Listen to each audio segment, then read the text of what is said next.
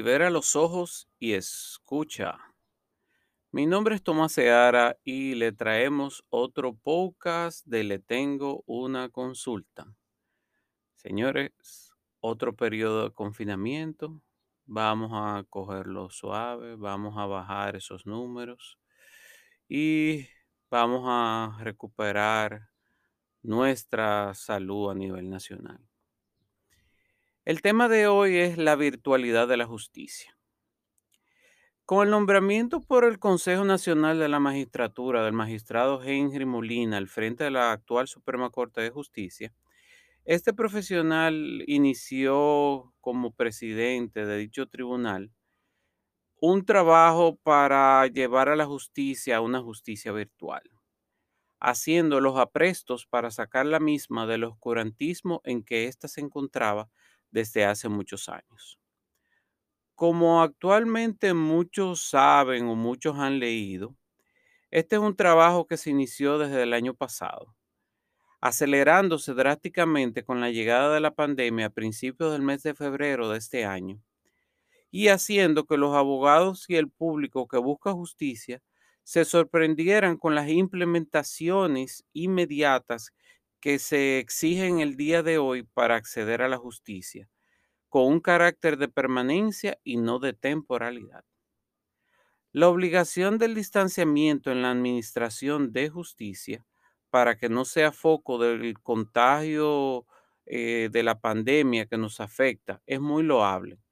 pero la obligación permanente de virtualidad atenta contra la justicia misma y sus actores, sin menoscabo de crear serias desigualdades en la población que demanda justicia que espera de su Estado. Hablemos de la base legal de estos cambios y el proceso para realizarlos.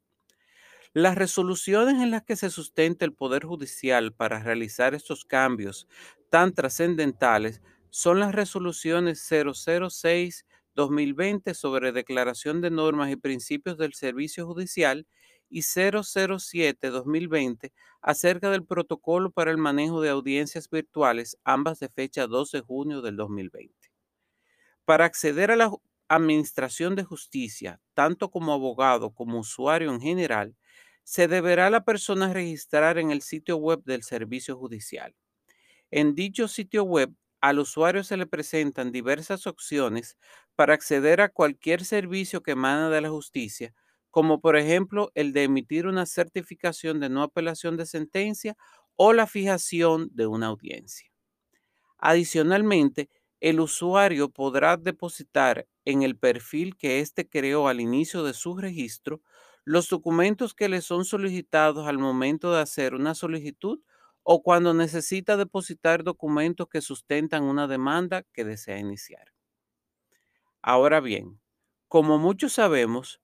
todo esto que a algunos nos parece muy simple, no debemos dejar de tomar en cuenta que para un sinnúmero de colegas es algo que resulta muy complicado, sin dejar de establecer que es casi imposible para otros, los entrados en edad, así como para una gran mayoría de profesionales que no cuentan con los recursos necesarios para tener a la mano una computadora o tableta, una impresora, un escáner, así como todos los otros aparatos electrónicos obligatorios para llevar a cabo las exigencias de las resoluciones antes mencionadas.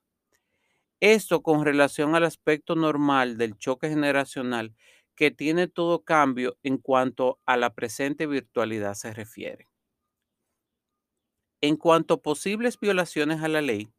entendemos que ni el Poder Judicial ni aquellos que están 100% a favor con este proceso toman en cuenta las violaciones a la ley número 821 en cuanto a oralidad, publicidad y contradictoriedad que deben tener todos los procesos judiciales. En cuanto a la obligación que los actos sean notificados por el Ministerio del Alguacil o hasta la simple necesidad de fijar una audiencia de hora a hora por una demanda en referimiento.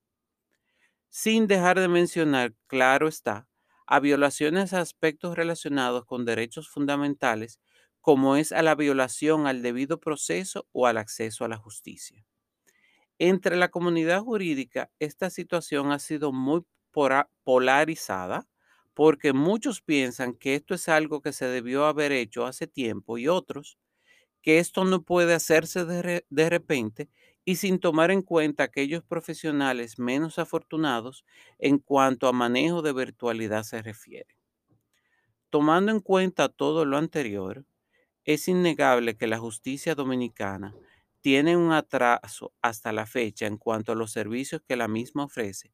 y que aspectos tan vetustos como la obligación de entregar un sello conjuntamente con la solicitud de un documento ante un tribunal de nuestro país es algo que nos hace parecer a un pequeño tribunal de un pueblo francés del siglo XVII.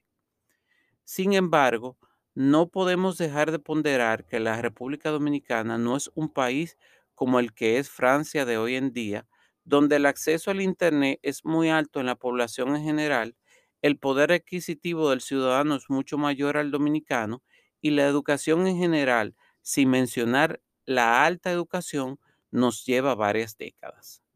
Nunca dejo de recordar lo que un estimado profesor, el magistrado Cruzeta, me dijo en una clase de procedimiento civil con relación a la diferencia de impartir justicia y de esperar justicia en la capital y en el campo. Todo depende del contexto, me decía. Antes de abocarnos a implementar directrices que van a modificar la forma de impartir justicia a nivel nacional, el Poder Judicial debió ponderar las mismas en todo el contexto nacional, tanto de la capital como en el campo. No es lo mismo acceder a la justicia desde el piso 14 de Blue Mall que desde un pequeño local en un barrio pobre de Manzanillo. Soy un abanderado de la virtualidad porque ésta lleva consigo múltiples beneficios en su haber menos costos, mayor rapidez y mejor funcionalidad en los procesos. Pero no podemos dejar de tomar en cuenta aquellos que por cualquier motivo que queramos aludir no están al mismo nivel económico o de conocimientos tecnológicos. Una alternativa importante para llevar a cabo este paso tan agigantado que se ha querido realizar hubiese sido que el Poder Judicial destinara a la instalación de especies de aulas virtuales en un salón de audiencias en,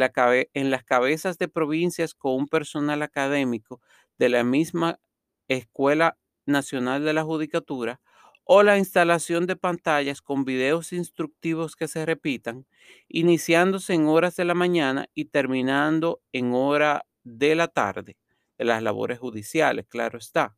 tomando en cuenta las mismas me- medidas de distanciamiento, cantidad de usuarios admitidos y uso de mascarillas que ya todos sabemos y que a todos nos es obligado utilizar